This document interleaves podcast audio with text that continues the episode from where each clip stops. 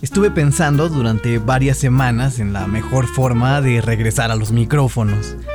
Podía ser con el anuncio de una nueva temporada y seguir haciendo básicamente lo mismo, pero sucede que me aburro demasiado rápido. También sucede que en mi cabeza están saliendo ideas constantemente y también que algunos descubrimientos logran que, que, me cuestione por qué hago lo que hago y cómo lo hago. Entonces, señoras y señores, bienvenidos a la temporada 2 del podcast del Señor de Lentes.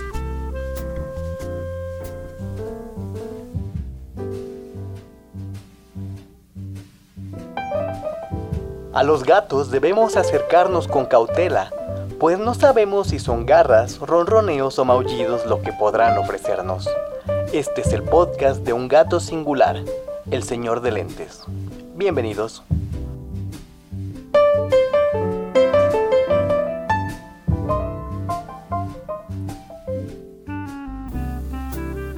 Dicen las lenguas que cada gato posee nueve vidas y esta temporada va a girar en torno a esa idea. O sea que, básicamente, esta temporada solo tendrá nueve episodios. En ellos vamos a pasear por ciertos encuentros y pensamientos más o menos desordenados de su servidor y no habrá música, al menos aquí. Eh, no habrá música en el sentido en el que la veníamos difundiendo en Te Cuento un Disco. ¿Por qué? Por respeto a los derechos de los creadores musicales, porque resulta que en muchas de las plataformas esto no está del todo regulado. Si ustedes quieren acompañarme en las eh, pesquisas musicales y en los encuentros musicales del Señor de Lentes, nos vamos a migrar, eh, esa lista del podcast va a migrar a Mixcloud, una plataforma que tiene acuerdos para pagarle a los artistas lo que corresponde. En fin, eso se va a llamar las demasiadas músicas y la podrán encontrar en Mixcloud a partir del próximo jueves. Ya les estaré comunicando a través de redes sociales eh, cómo pueden navegarlo y empezar. Sin más que explicar por ahora, Vamos a comenzar y comenzamos ronroneando.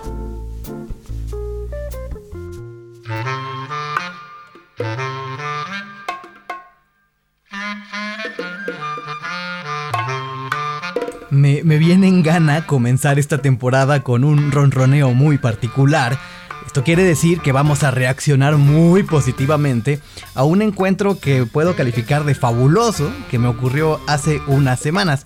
Lo primero que debo hacer es confesarles que no soy un entusiasta del anime. No es que me desagrade, simplemente nunca me he acercado demasiado a estas manifestaciones culturales, a pesar de que eh, varias personas que conozco sí están muy pegadas. Bueno, sucede, eh, el caso es que estaba yo eh, navegando, eh, divagando en Netflix, buscando algo nuevo que ver, y me encontré con un anime que es bastante corto, solamente tiene 26 episodios, y lo que me enganchó, lo que me llamó poderosamente la atención fue el título. Se llama Cowboy Bebop. No entiendo cómo había pasado tanto tiempo sin asomarme a esta joya, es verdaderamente espectacular. A ver, si ustedes no lo conocen, ahí les va la presentación rápidamente. Cowboy Bebop es una serie animada que solamente tiene 26 episodios. Fue creada en 1998 por un sujeto llamado Shinichiro Watanabe y la historia básicamente se ubica en el año 2071. Nos cuenta los andares de un grupo de cazarrecompensas galácticos y están liderados por dos personajes eh, que son fabulosos. Spike Spiegel, que es un ex miembro de la mafia, y Jet Black, que es un ex policía. A esa tripulación del Bebop, que es la nave en la que andan viajando, eh, se unen tres personajes más. Faye Valentine, que es una mujer que no recuerda nada de su pasado por una serie de condiciones eh, médicas y un accidente. Ed, una especie de niña genio que es experta en el hackeo. Y Ain, que es un corgi, un perro, que al parecer posee una inteligencia bastante desarrollada. ¿Cuál es el vínculo que une a estos cuatro personajes eh, humanos, sin, incluir a, Ain? Es que eh, todos están perseguidos por los fantasmas de su pasado y que a pesar de los talentos individuales que poseen y de ponerlos en conjunto, casi siempre fracasan en la mayoría de sus misiones. Es, decir, son unos losers intergalácticos que van eh, con cierto grado de cinismo tratando de sobrevivir a esta era caótica que se plantea en 2071. Ya por sí, con la buena descripción, algunos se les habrá antojado bastante. Pero hay tres rasgos que, personalmente me engancharon completamente a la serie y que eh, les, voy a, les voy a perfilar. Esto no contiene spoilers de la serie, no se preocupen, son solamente tres, eh, tres, tres, tres cosas que contiene esta serie que me engancharon muchísimo.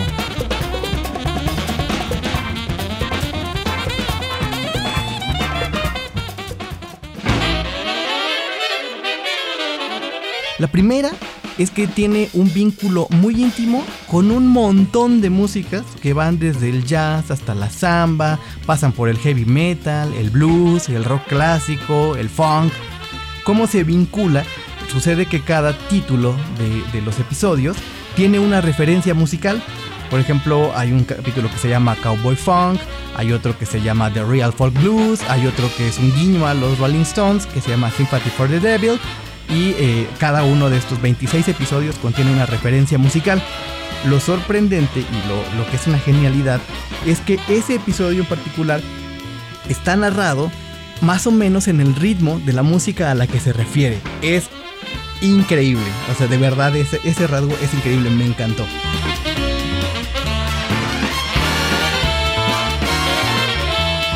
Segundo motivo eh, que, me enganchó a la serie también eh, es de corte musical.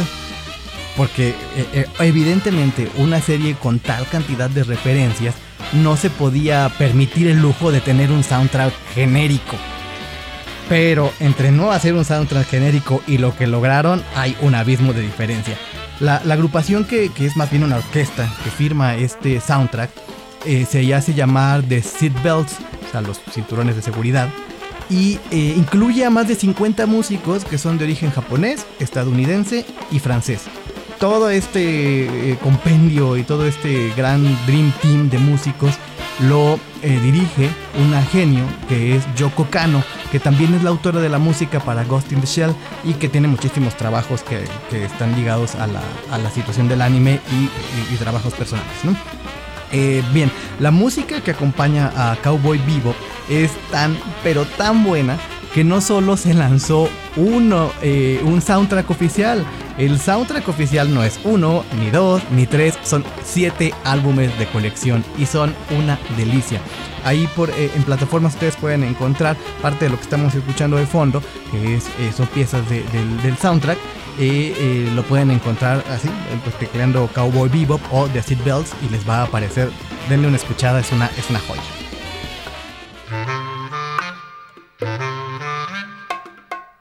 Finalmente, el tercer rasgo que me voló la cabeza de esta serie es la convicción firme de su director.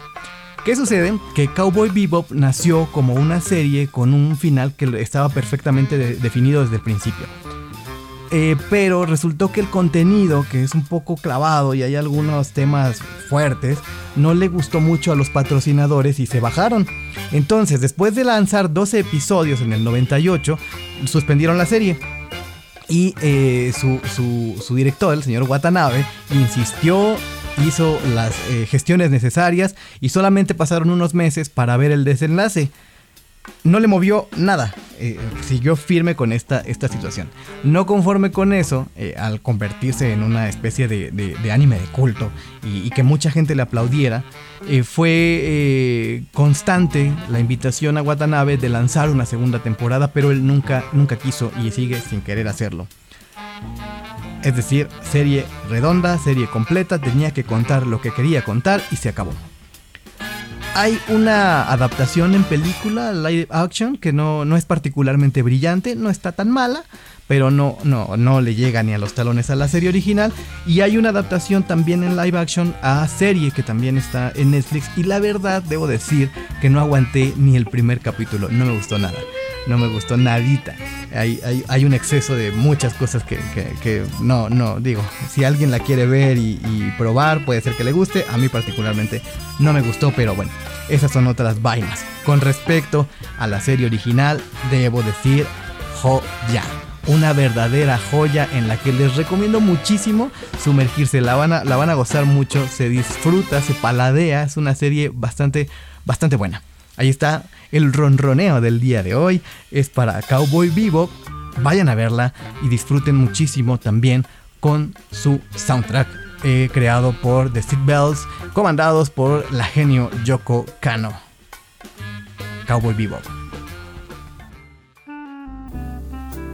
Y bueno, los gatos además de ronronear, a veces cuando estamos de no muy buen mood soltamos ciertos arañazos y hoy vamos a arañar un poco los, los recuerdos de un servidor. Sucede que hace unos eh, meses tuve la oportunidad de tener un reencuentro muy especial con algo que no recordaba que disfrutaba tanto que es el mar. Y no solo fue eh, el reencuentro en general con el mar, sino el reencuentro con mi primer mar. Eh, por cuestiones de, eh, el azar de las cosas, fui a dar de nueva cuenta en un viaje express a la playa de Tecolutla, un pueblo costero de Veracruz. Y bueno, ese, ese ese pequeño viaje hizo que despertaran muchas cosas en mi interior y a raíz de, ese viaje pues salió este, este texto tan breve que les quiero compartir a manera de, de arañazo de recuerdo el día de hoy y se llama Breve Retorno al Primer Mar.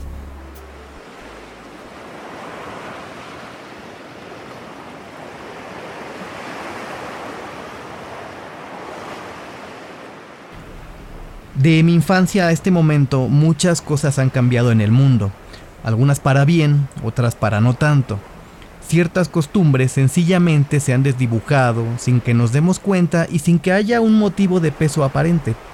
Por ejemplo, uno de los momentos más esperados por los padres, una de esas citas con el destino y el descubrimiento, dejó de generar esa misteriosa expectativa que le rodeaba, el famoso, por aquel entonces en mi infancia, conocer el mar. Cuando era niño, conocer el mar representaba, al menos para los infantes de las ciudades lejanas a la costa, una especie de rito iniciático. Enfrentar los sentidos a esa inmensidad tan particular que cubre la mayor parte de este planeta significaba nuestro primer y quizá único en función de las posibilidades económicas, eh, ese primer encuentro con el gran mundo, con ese más allá de los márgenes de la realidad que hasta el momento habíamos conocido. Conocer el mar es un término muy curioso si tomamos en cuenta que al mar realmente nadie lo conoce. Personalmente el mar me inquieta hasta el terror Pensar en toda la vida que se despliega en sus fondos, en la oscuridad imprecisa que le gobierna, en el temperamento voluble que se devora historias y cadáveres, en el vértigo que provoca ese horizonte volátil pero que al mismo tiempo es invariable, siempre me pone el corazón de una disposición extraña, más o menos indefinible.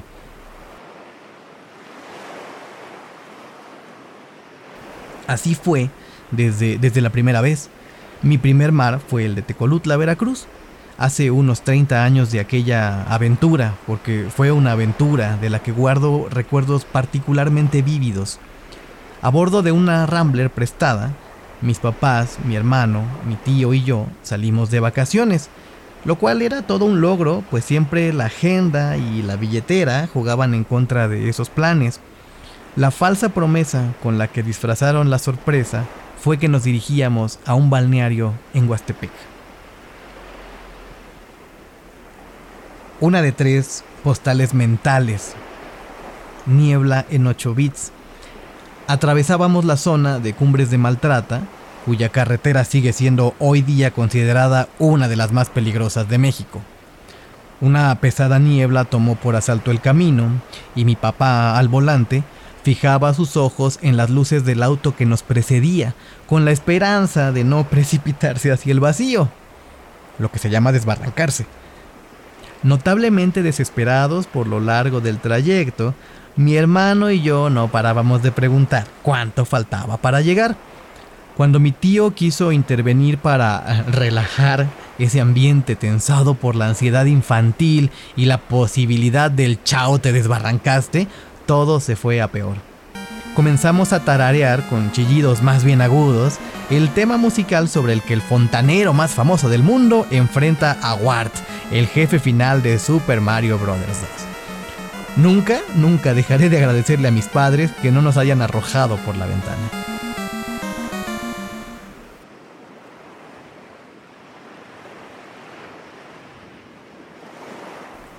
Dos de tres postales mentales, empanadas de jaiba. Mi abuela Guadalupe, quien es la responsable de que nos hayamos vinculado a Tecolutla, decía que este pueblo le recordaba mucho a Macondo, con la salvedad de que sus pobladores vaya que encontraron el mar y que nunca conocimos a nadie con cola de cerdo, tenía esos rasgos, sigue teniendo esos rasgos de pueblo cerrado que se va poco a poco abriendo al mundo. En aquel entonces había unos cuantos hoteles y posadas y en los márgenes del río Tecolutla podías deleitarte el paladar con mariscos frescos. Una de las noches que estuvimos ahí en ese encuentro con el primer mar, a mi tío se le plantó en la gana un imperioso antojo de empanadas de jaiba. Estaba la medianoche a punto de llegar, entramos en uno de los pocos locales que encontramos abiertos y pidió sus empanadas. Le dijeron, cuánto lo siento, no hay jaiba. Y la decepción apareció en su rostro.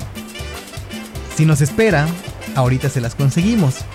Así es que pasamos dos horas sentados viéndonos las caras hasta que, después de que algún héroe familiar anónimo se dio a la tarea de extraer las jaivas para esas empanadas, llegaron por fin a la mesa. No te quites los calzones porque la jaiba te va a morder, te va a morder, te va a morder, la jaiba te va a morder.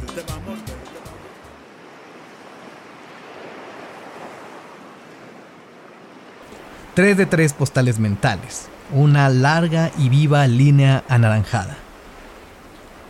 Por supuesto, la, niebla y la pesadez de la carretera jugaron en contra del itinerario familiar. A, a Tecolutla llegamos de noche. Y nosotros preguntamos, ¿ya vamos a las albercas? Mi hermano y yo hicimos esa pregunta y nos dijeron, sí, ahorita. Cuando comenzamos la caminata sobre las calles sin pavimentar y mis pies desconocieron la textura de la arena, sumiéndose bajo mi peso, me di cuenta de que ahí a donde fuéramos a llegar no habría ninguna alberca. Lo primero que uno descubre del mar es eh, su aroma, pero como no tenemos un referente previo no nos permite adivinar nada. El tacto es el segundo sentido que advierte la llegada. Esa brisa salada y pegajosa que se nos va impregnando en el cuerpo pero tampoco nos permite imaginar qué es lo que se despliega delante de esas sensaciones. Ya en sus proximidades y con bastante más elocuencia, el mar nos habla. Su voz nos suena familiar porque algunas películas han tratado de capturarla, pero no hay punto de comparación.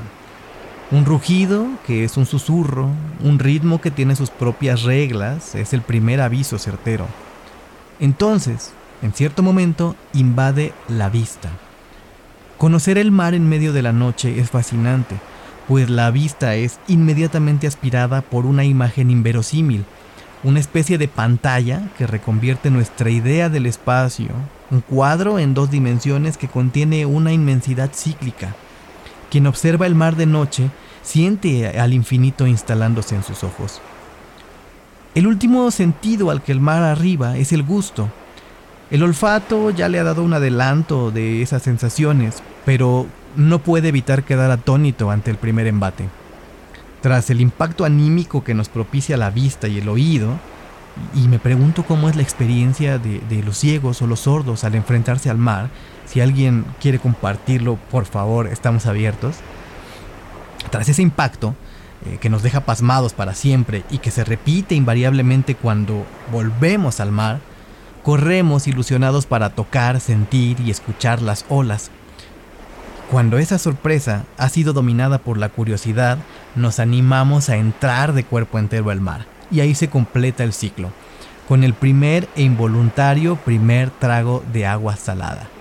Supongo que ahí aprendemos que la belleza siempre, siempre tiene un matiz amargo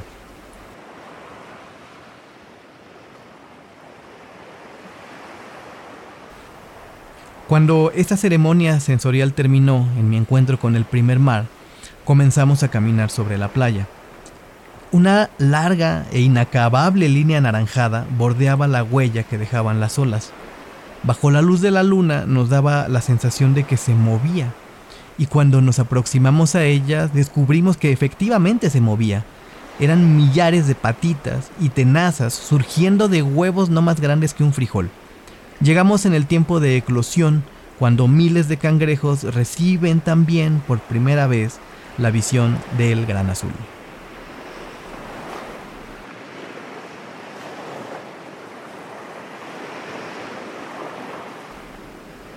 Cierta historia vincula a mi familia con Tecolutla desde hace tres generaciones. Así es que volví varias veces más durante mi infancia y durante mi adolescencia. Y al mar le fui conociendo otros rincones en compañía de mis amigos, a veces solo, también. Y un día, hace bastantes años, fue el último y se abrió un prolongado paréntesis en el que al mar solo volvía a través de historias ajenas. La separación fue de 13 años, una vergüenza para cualquier pisciano, debo decir. Así es que hace unas semanas, un sábado, un poco de improviso y empujado por mi madre, regresé a, mi primer mar por unas horas. Por supuesto, Tecolutla está muy cambiado, aunque se le sigue eh, pudiendo recorrer de extremo a extremo con mucha facilidad. Encontramos a más vacacionistas de los que nos hubiéramos imaginado, y eh, sin embargo, los hoteles, restaurantes, las tiendas para turistas no han podido ocultar su traza de pueblo, esa que nos guiña un ojo de vez en cuando y en la que pude reconocer la casa en la que nos tomamos una foto hace 30 años más o menos. Volví al primer mar, entonces, eh, por un periodo breve de algunas horas, y el reencuentro fue, fue delicioso y me permití decirle hasta luego de la forma en la que más me gusta, es decir, solo. Me metí en su inmensidad a pie hasta que el agua me cubriera por completo y descubrí que el asombro ante el mar sigue intacto.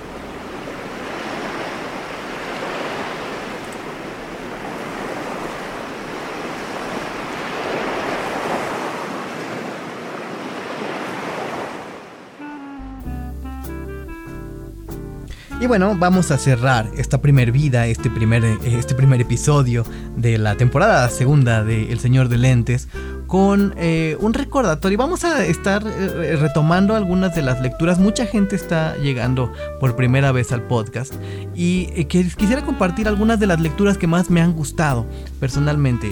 para quienes son nuevos en estas escuchas, en este podcast, regularmente eh, nos gusta leer algunos pasajes de, libros eh, que, considero personalmente fantásticos.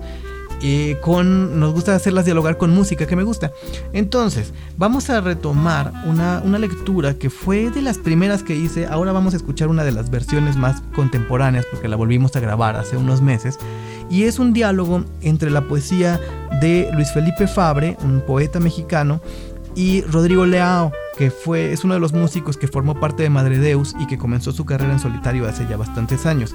Entonces es un diálogo entre eh, Cabaret Provenza, que es un poemario publicado por el Fondo de Cultura Económica de Luis Felipe Fabre, y algunas de las piezas de que Rodrigo Leao, eh, que es un autor que, compone instrumental, eh, música instrumental básicamente, con un pie en el fado y otro pie en el jazz, eh, eh, y también hace música para cine, vamos a escuchar algunas piezas de su álbum de 2004 llamado Cinema. Eh, ahí está el diálogo propuesto. Busquen a los dos autores, son realmente fantásticos. Uno es, les recuerdo, Rodrigo Leao, compositor de origen portugués y el otro es el poeta Luis Felipe Fabre de, eh, de estas tierras mexicanas que hace unas cosas realmente increíbles. Ahí les dejo este diálogo entre ambos, ambos autores, son simplemente magníficos y regresamos para despedirnos.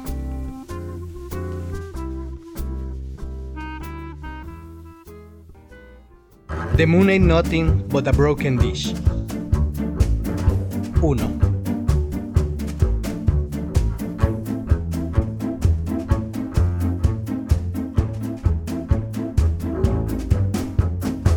Jack Mendoza, vendedor de Biblias, soltero, 57 años, nunca aprendió a tocar el violín. El sombrero, ¿lo traes puesto por vanidad o es que si te lo quitaras el cielo se nos caería encima? En este pueblo infernal, los hombres se derriten como paletas heladas. ¿Y tú con traje negro y corbata de moño, vienes de tu entierro? Ya ni sudas, Jack. De seguir así, terminarás por volverte cactus. Ding dong, ding dong. Jack Mendoza vende Biblias en un país donde ya todos tienen una.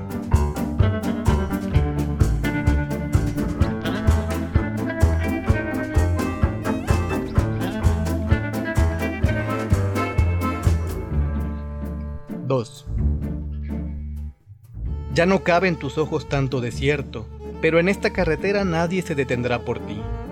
Mira, allá van las casas rodantes huyendo de su hipoteca.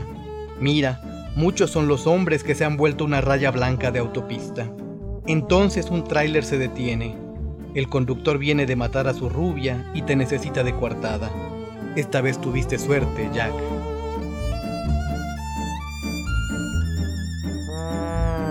Tres.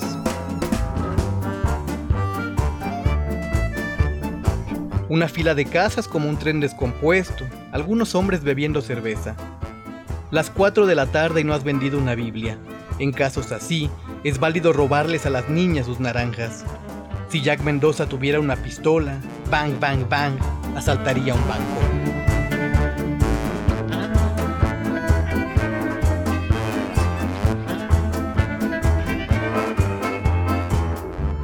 ¡4!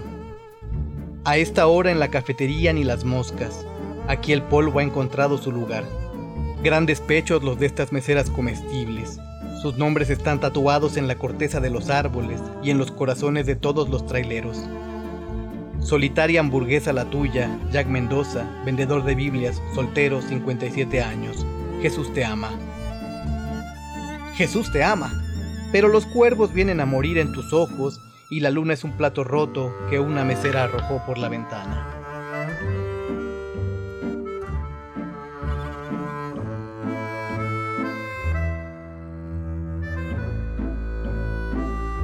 ¡5! Toc toc. Cada puerta que tocas, Jack Mendoza, vendedor de Biblias, es un portazo. Y tu nariz cada vez más chata. Y ya ante ti se desenrolla la serpiente oscura de la carretera. Tras las persianas, las muy vacas esperan verte partir, pero te quedas como oído, pero te quedas mirando fijamente un punto, un punto dejando de ser punto. Raya el aire la trayectoria de una mosca.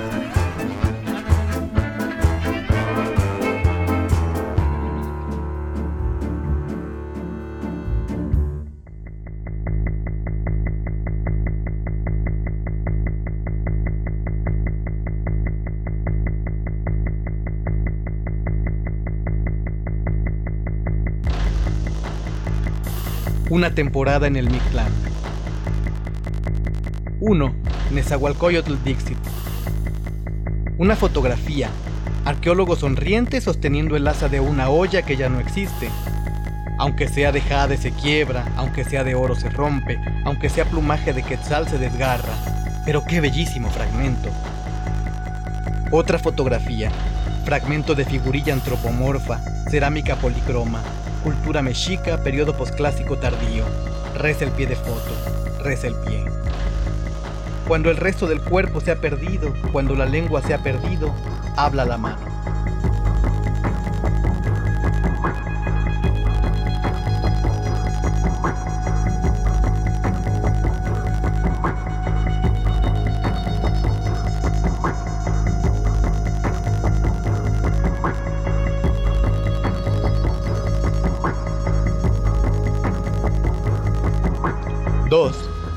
Xochicuicatl. Una flor, abierta como una boca diciendo abierta, un canto. Otra flor, pero la misma flor, pero marchita.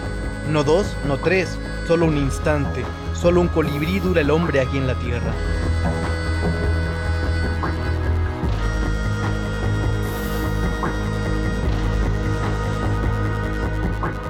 Una calavera junto a otra calavera, junto a otra calavera, sobre otra calavera, junto a otra calavera, junto a otra calavera, sobre otra calavera, junto a otra.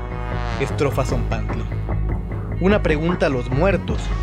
¿Al canto le sigue el silencio o le sigue otro canto? Otro canto, el silencio de los muertos. Otra flor, pero la misma flor, pero otra calavera, etc. 3. Código Shimowayan los muertos, los señores de la garganta seca, los artesanos del callar, los forjadores de silencios. Pictoglifo de los forjadores de silencios, una voluta desdibujándose en la pintura, palabra descarnada. Nada queda o casi, diríase.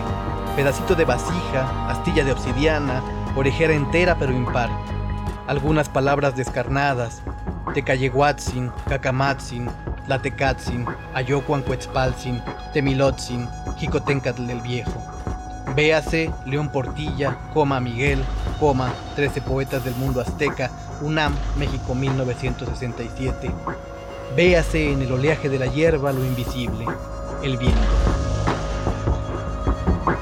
Calavera a don José Gorostiza. Cuentan que una noche a don José Gorostiza lo despertó la nada, que en el fondo era sed y en la forma de un vaso de agua ausente. Buscando el vaso encontró su hueco, el vacío que al vidrio orma. La muerte lo sorprendió rimando. ¿El vaso es fondo o es forma?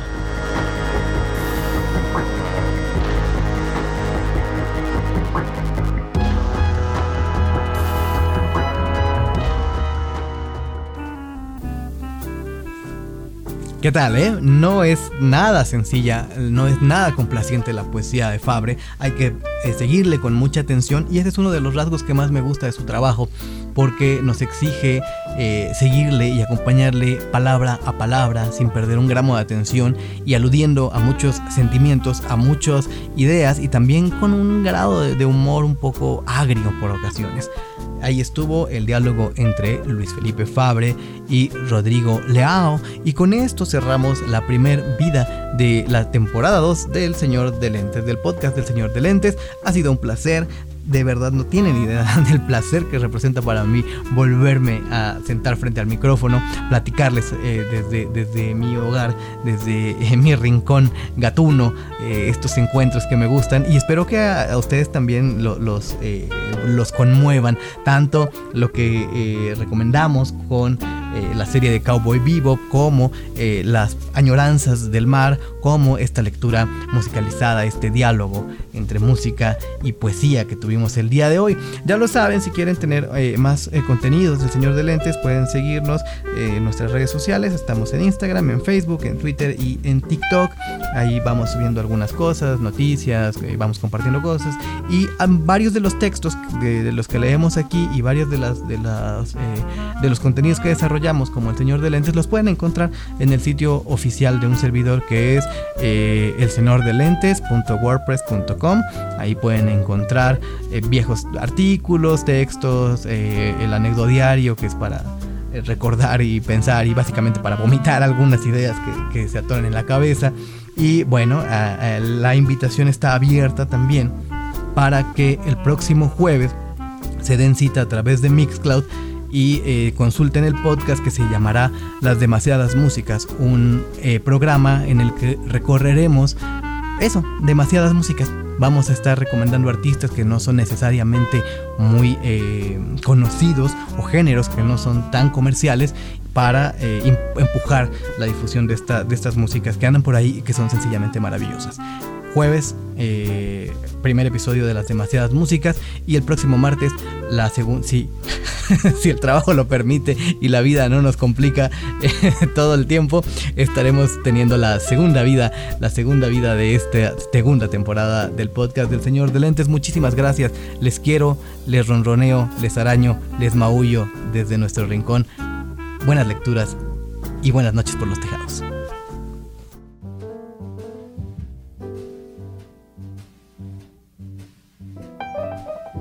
A los gatos debemos acercarnos con cautela, pues no sabemos si son garras, ronroneos o maullidos lo que podrán ofrecernos. Este es el podcast de un gato singular, el señor de lentes. Bienvenidos.